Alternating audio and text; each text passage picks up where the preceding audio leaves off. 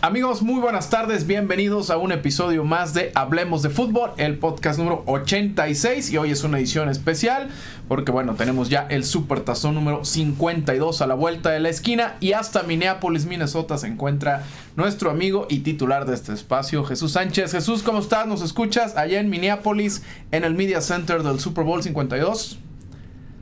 Hola, ¿qué tal Luis? Amigos de Hablemos de Fútbol. ¿Cómo están? En efecto, estamos aquí desde el Mall of America en el Media Center en St. Paul, Minnesota. Ya a escasos días, escasas horas del Super Bowl 52 entre Filadelfia y Nueva Inglaterra. Bueno, pues platícanos, por supuesto, agradecer a nuestro gran amigo Edgar que se encuentra en los controles haciendo aquí la maravilla de la tecnología para tenernos a los dos en este, en este podcast número 86. Edgar, ¿cómo estás? Muy bien, muy bien. Este, casi no me escucho, pero pero todo Avísame que no traes micrófono. Pero bueno, eh, Jesús, pues platícanos qué te ha parecido esta tu primera experiencia en un Super Bowl. Definitivamente siempre es, un sueño para todos los que nos dedicamos a, esto del fútbol americano, a los medios, etcétera. Siempre el primer Super Bowl es muy especial. En lo personal, ¿cómo lo has vivido? ¿Qué te ha parecido? Y bueno, ¿qué, ¿cuáles son las experiencias que nos puedes platicar en los primeros tres días que llevas por allá en Minneapolis? Sí, sin duda alguna ha sido una excelente experiencia estar acá eh, cubriendo para, para, Hablemos de Fútbol este, este Super Bowl. Eh, llegamos desde el lunes para estar en el Opening Night que se llevó a cabo en el Excel Energy Center en, cerca del centro de São Paulo, Minnesota y ya también hemos desarrollado pues aquí varias tareas martes y miércoles en los siguientes días de cobertura en los que se habla un poquito más de fútbol americano a diferencia de ese primer día de lunes de Opening Night que se tratan temas un poco más diversos.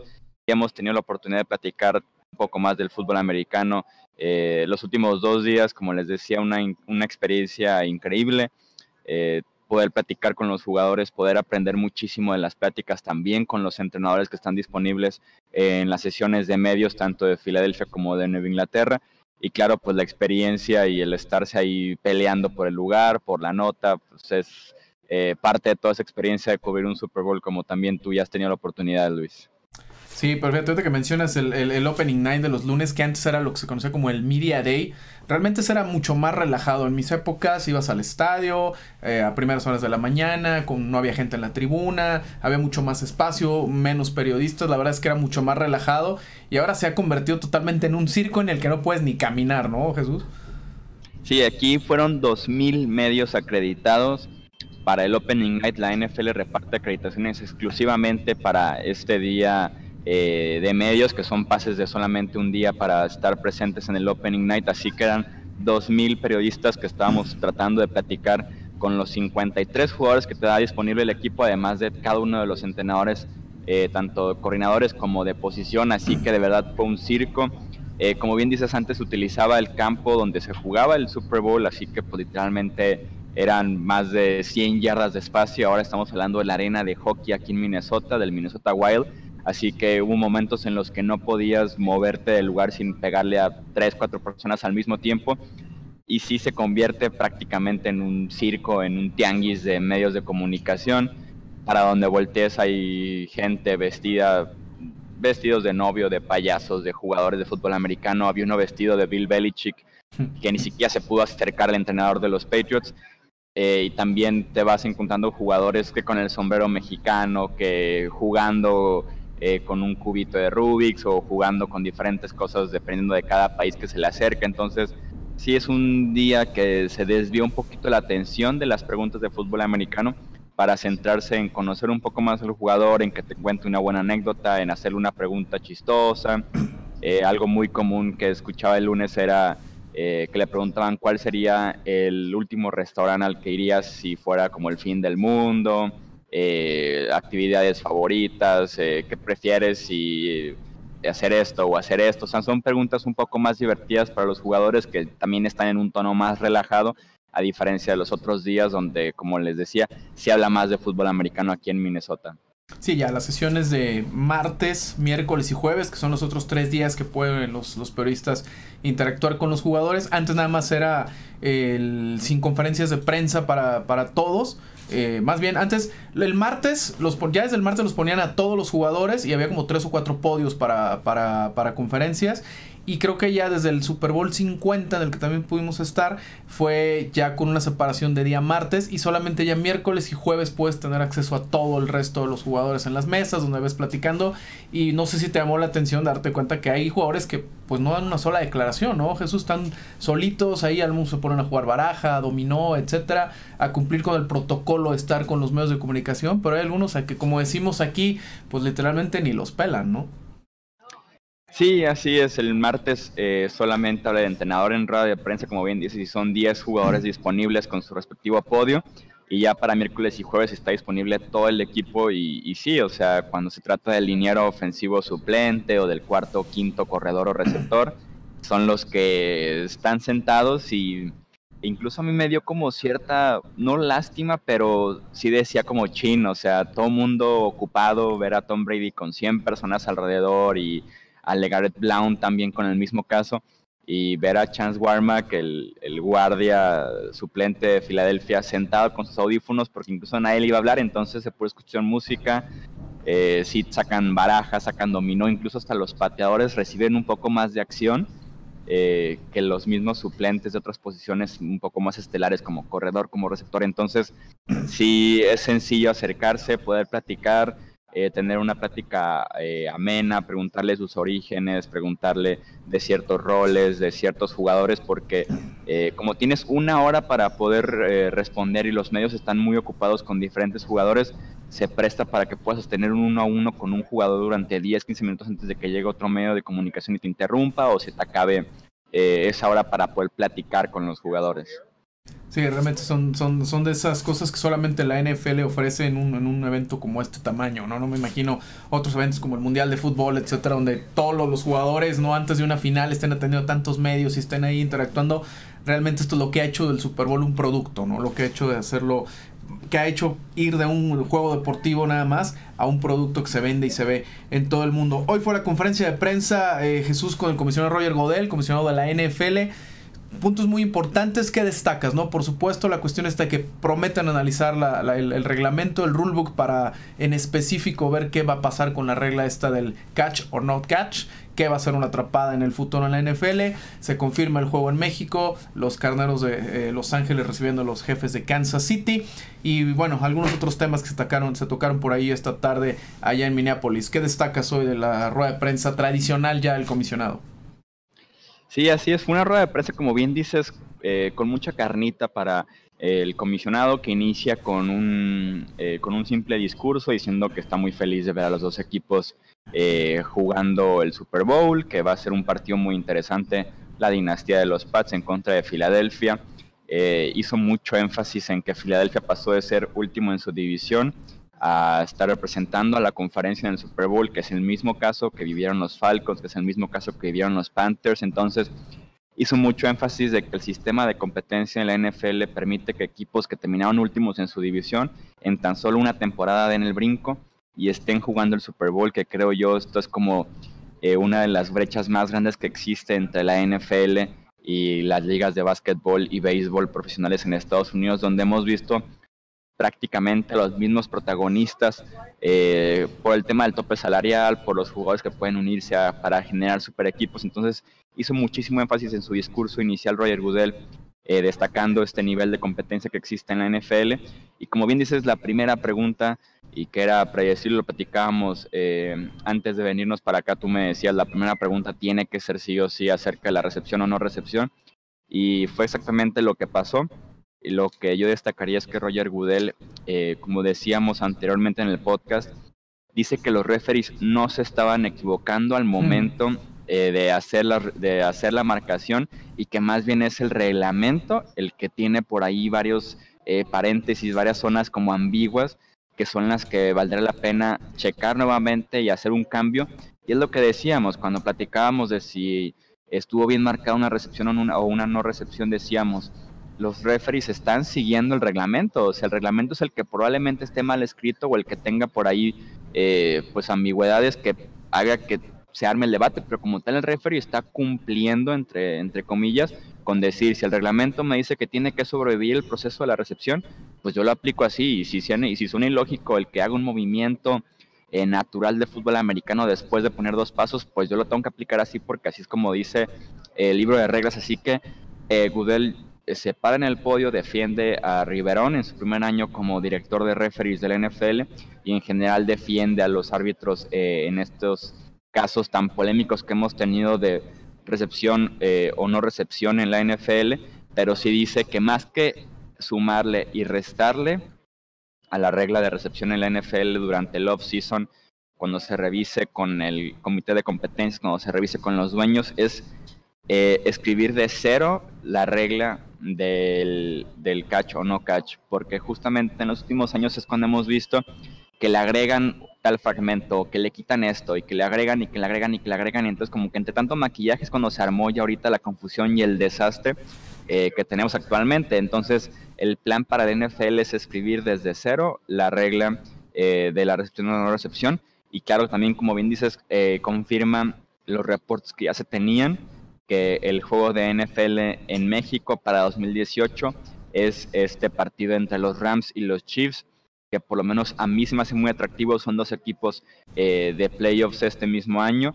Creo que vuelve a cumplir la NFL con el nivel que el fan de la NFL en México exige, es un fan conocedor a diferencia del del Reino Unido, que es un poco más nuevo, entonces eh, por eso el nivel que llevan a, perdón, al Reino Unido no es tan atractivo como el que se ven obligados, creo yo, a llevar al Estadio Azteca eh, a México y además confirma que de momento solamente Ciudad de México recibirá juegos, que no hay planes para que Guadalajara y Monterrey también lo hagan. No sé cómo ves tú, Luis, este enfrentamiento entre Rams y Chiefs y que se mantenga eh, nada más así en el Estadio Azteca un juego por año.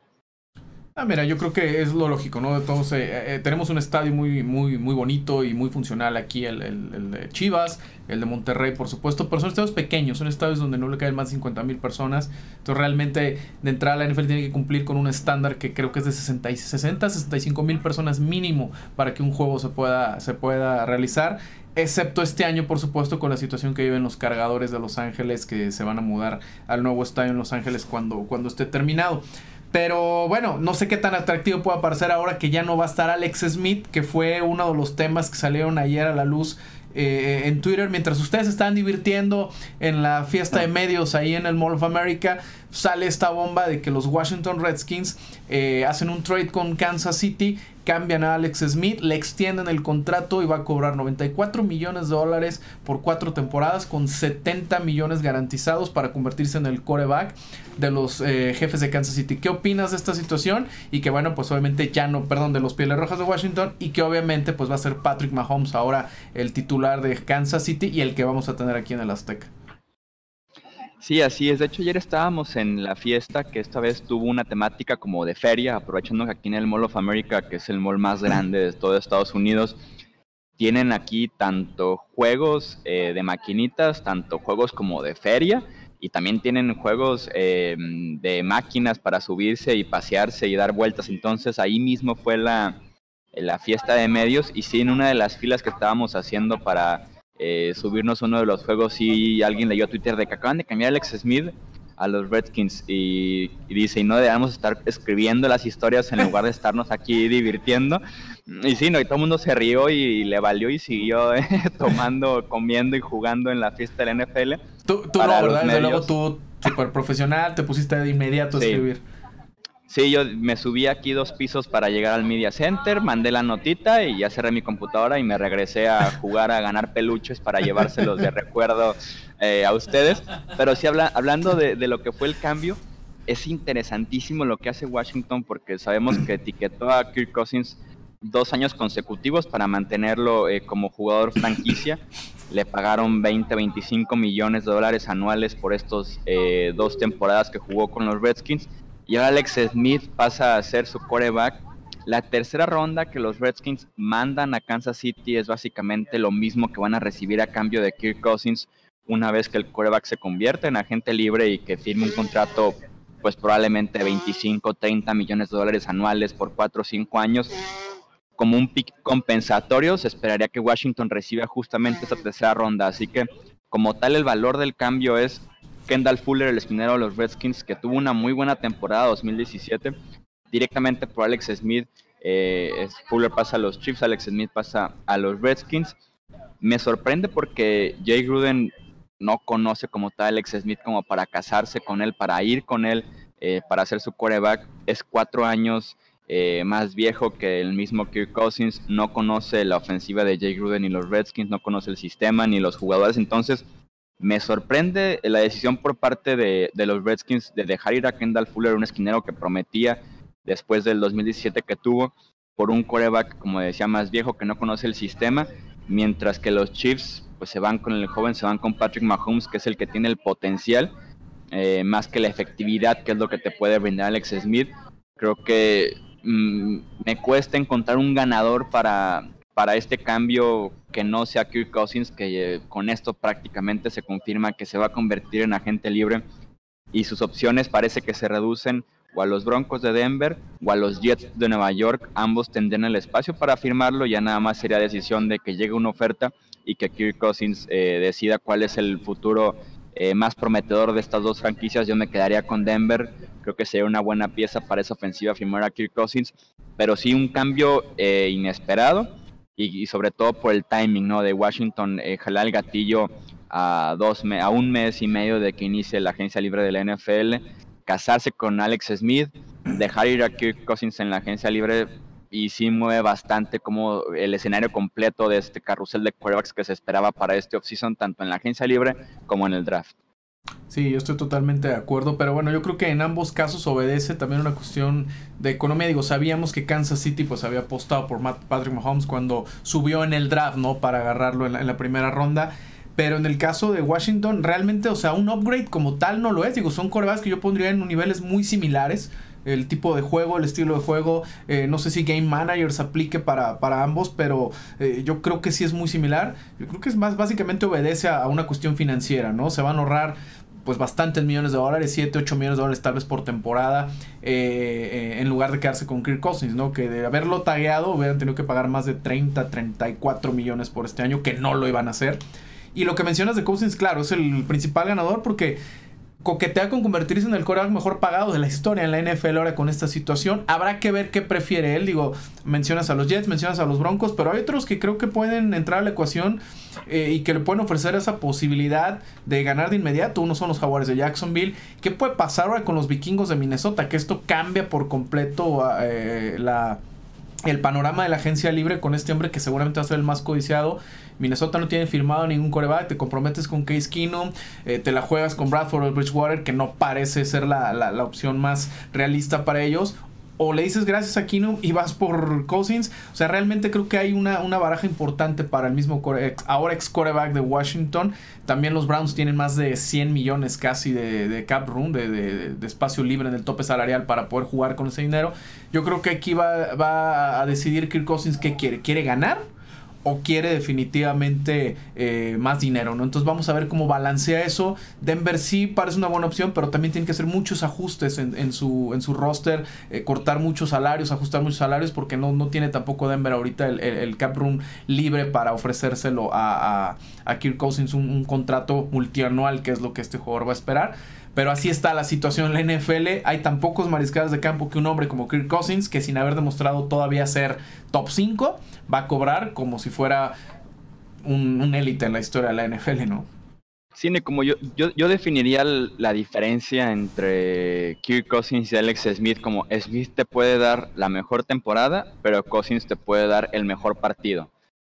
Entonces el potencial lo tiene, lo tiene Cousins, la seguridad y efectividad la tiene Alex Smith. A mí me gusta ligeramente más Alex Smith, eh, confiaré un poco más en él, pero sí es importante mencionar que es cuatro años más viejo que Kirk Cousins. Y ahora que mencionabas, la situación de quarterback de los Jacksonville Jaguars se puso bastante interesante en los últimos días.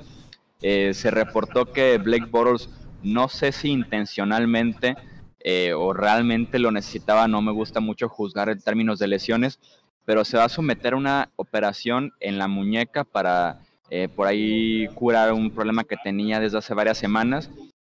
Pero si Blake Bortles eh, después de esta operación no pasa eh, su examen médico a inicios de marzo, en la primera semana de marzo, su contrato de 19 millones de dólares para la siguiente temporada se convierte en totalmente garantizado. Eh, ahorita, si pasaba su examen médico, si estaba al 100% de salud, era una opción de contrato. El equipo decidía si lo pagaba o no, lo podía cortar sin ninguna repercusión en el tope salarial. Pero como recién se va a operar apenas en la próxima semana, eh, si no pasa su examen físico, esos 19 millones de dólares son totalmente garantizados y los Jaguars, quieran o no, van a tener que jugar con Blake Bortles la próxima temporada. Entonces, también va a ser seguir muy de cerca la salud de Blake Bortles para definir eh, qué va a pasar con el futuro de la, de la posición de mariscal de campo para los Jacksonville Jaguars. Parece que ahí hay una también pudiera darse una cuestión de, del mismo agente del coreback de los Jaguares, decirle, eh, mira, vamos, mira, tienes estas opciones, puedes manejarte así, eh, puede pasar, no sabemos que esto es un negocio y así como los equipos no se tientan el corazón para cortar un jugador, para pedirle que se baje el salario, etcétera, pues los jugadores también tienen sus fichas, ¿no? Pueden jugar sus cartas para pues también garantizar sus contratos o garantizar sus firmas para, para la siguiente temporada. Eh, como puede ser el caso de, de, de ¿no? Pero como dices, no hay que juzgar, pero no me extrañara, extrañaría nada que así, que así pasara. Eh, faltan unos minutos para que a la conferencia de prensa de los Patriots de Nueva Inglaterra, el tercer día eh, platicando con los campeones de la conferencia americana. A, grosso modo, como ves, todavía faltan algunos días. Desde luego, hablar de experiencia con los Patriotas es, redundar, ¿no? Digo, todo el currículum que ya tienen, obviamente Bill Belichick, obviamente Tom Brady. Pero, ¿cómo, ves tú el, ambiente con los dos equipos, también con Filadelfia? ¿Qué esperas o qué nos puedes anticipar eh, para para lo que puede ser el resto de esta semana. Hoy ya empezaron a, entrenar. Hay que recordar a la gente que en el Super Bowl eh, solamente es un pool de periodistas muy limitado el que puede estar en los entrenamientos y ellos se encargan de pasar los reportes. Obviamente nada estratégico, nada de sistema. Pero bueno, ¿cómo ves tú lo que va a pasar este fin de semana? Yo creo que mucha gente está eliminando las posibilidades de Filadelfia muy temprano. Eh, Nueva Inglaterra no acostumbra a palear en los Super Bowl, siempre le cuesta trabajo el, Super Bowl a, los Patriots de Nueva Inglaterra. ¿Cómo ves lo que se está cocinando para, este fin de semana en lo que ya has visto por allá, Jesús? Sí, no, Filadelfia se ha comprado, creo yo, completamente esta etiqueta de underdog o de que no es favorito. en las mismas ruedas de prensa creo que se puede notar la presencia de periodistas en las ruedas de prensa de Nueva Inglaterra eh, frente a las de Filadelfia es notorio. El interés existe más en reportar la nota de Brady, en reportar a Bill Belichick, en decir si habló o no habló Rob Gronkowski, a mostrar la conferencia de prensa de un Nick Foles, que obviamente es muchísimo menos mediático que Tom Brady, el mismo Doc Peterson, como head coach nuevo, prefieren mil veces eh, pasar las declaraciones cortas y muy serias de Bill Belichick. Entonces, hasta en este mismo tema del, de la cobertura que han prestado los medios, con Filadelfia se ha notado quién es el underdog y quién es el favorito. Los mismos jugadores de los Eagles han salido con máscaras eh, de perro, que es lo que se ha prestado en estos playoffs, a hablar en sus podios, a hablar en las mesas con los periodistas. Entonces, se ha mantenido a lo largo de la semana. Lo siguen descartando sin duda alguna en los pronósticos, aunque creo que eh, entre los conocedores, entre analistas, sí se creía que la brecha es estrecha entre ambos equipos la experiencia obviamente esa semana que es de locos en la NFL, eh, se siente muy diferente el, la actitud que tiene Nueva Inglaterra de que ya, estamos, ya hemos estado aquí, ya conocemos el proceso, a Filadelfia que todavía salen con cámaras para grabar cuántos medios están en sus pláticas, para grabar en el Opening Night, entonces sí se siente una diferencia en la experiencia, en el ambiente de ambos equipos. En Nueva Inglaterra me da la impresión de que es más, eh, estamos en un negocio, vamos serios, vamos a decir nada más lo necesario Filadelfia en un ambiente más tranquilo, en declarar, a salir a decir que están buscando a Tom Brady, que están esperando tal duelo directo, entonces se ve un poquito también la personalidad, creo yo, de los equipos y de los mismos head coaches. Doc Peterson decía también eh, Nelson Aguilar hoy cuando está platicando con él, la diferencia entre Doc Peterson y Bill Belichick se puede ver y se puede presentar en la edad. Belichick es el, el coach más viejo, obviamente, y como aquel aburrido, serio, y Peterson es más juvenil, más divertido en los entrenamientos, en las pláticas. Entonces, dicen, la misma edad puedes representar la actitud eh, de cada uno de los equipos como tal, como los han formado Belichick y Peterson. Y creo que Filadelfia está feliz, está contento con esta etiqueta de underdog, de no ser favorito, porque es la misma etiqueta que han llevado en contra de Atlanta, en contra de Minnesota van a llegar con la misma etiqueta para el Super Bowl 52 y ellos están conscientes que se debe a la lesión de Carson Wentz. Saben que su temporada fue de 13-3, que merecen muchísimo eh, por parte de aficionados y medios. Y si estuviera Carson Wentz, seguramente les darán el mismo crédito con Nueva Inglaterra, estarían parejos en las apuestas, pero saben que tener a Nick Foles eh, como quarterback es lo que los está afectando, pero no les molesta a ellos para nada. Y como les digo, hasta les gusta esa etiqueta de no ser favoritos para poder dar la sorpresa el próximo domingo. No, y la verdad es que salvo la posición de coreback, que bueno, aunque estuviera Carson Wentz, sabemos que Tom Brady es un, legendario, uno de los mejores de la historia, pero si analizas el, roster, o sea, realmente hasta ves más fuerte al equipo de Filadelfia, ¿no? Lamentablemente para los aficionados de, de Filadelfia o para los Patriot haters, que hay un montón, eh, la, la, balanza se inclina a favor de los Patriotas por la experiencia, por el coacheo y desde luego por Tom Brady. Pero realmente en el papel tendría que ser un partido súper parejo, tendría que ser un partido que Filadelfia puede aspirar a ganar. Es un, es un campo neutral. Jacksonville le puso la muestra a, ahora sí que al, equipo campeón de la conferencia nacional. Cómo le puedes jugar a Tom Brady. Lo puedes dejar en el campo, en la banca. Realmente los pueden complicar. Ya vieron lo que hizo Atlanta el año pasado. O sea, realmente no, yo no descarto tanto una sorpresa de Filadelfia. La veo complicada por la situación de los pasadores, pero definitivamente sí creo que la gente debería tenerle un poquito más de confianza a, las Águilas, ¿no, Jesús? Sí, estoy de acuerdo contigo. El roster, la temporada de Filadelfia es impresionante. Incluso fue más consistente la temporada y el roster es más talentoso que es la Nueva Inglaterra. Pero siempre se ha dicho, tanto en general en la NFL y específicamente en el Super Bowl, los dos factores más importantes es la experiencia y el coreback. Y en esos claramente y hay una brecha grandísima entre ambos equipos en la experiencia y en el coreback. Entonces esto ha sido la gran diferencia, pero en todo lo demás Filadelfia sí podría ser considerado eh, mejor equipo para el próximo domingo. Ya platicaremos en el próximo episodio eh, un poquito más de análisis, de pronóstico, sobre todo para el, para el Super Bowl 52. Pero, pero sí, esto es más o menos lo que ha pasado aquí en Minneapolis en la semana previa al gran partido. Eh, ya vimos el estadio de cerca, el US Bank Stadium, sin palabras, ese coloso que tienen eh, Minneapolis en el centro de la ciudad. Y ya veremos qué tal eh, nos sigue yendo en los próximos días. Ya supera este escenario al de los Cowboys. Digo, acabas de estar por ahí hace un mes. ¿Cómo lo ves? Sí, sí, sí, yo lo veo por afuera. Es, es impresionante la combinación de los cristales con como tal estructura que tiene este estadio de los vikingos y me falta todavía juzgarlo, creo yo, con el, de la, con el de Atlanta para poder ver los tres mejores actualmente de la NFL, tal vez en el mundo, entre Dallas, eh, Minnesota y Atlanta.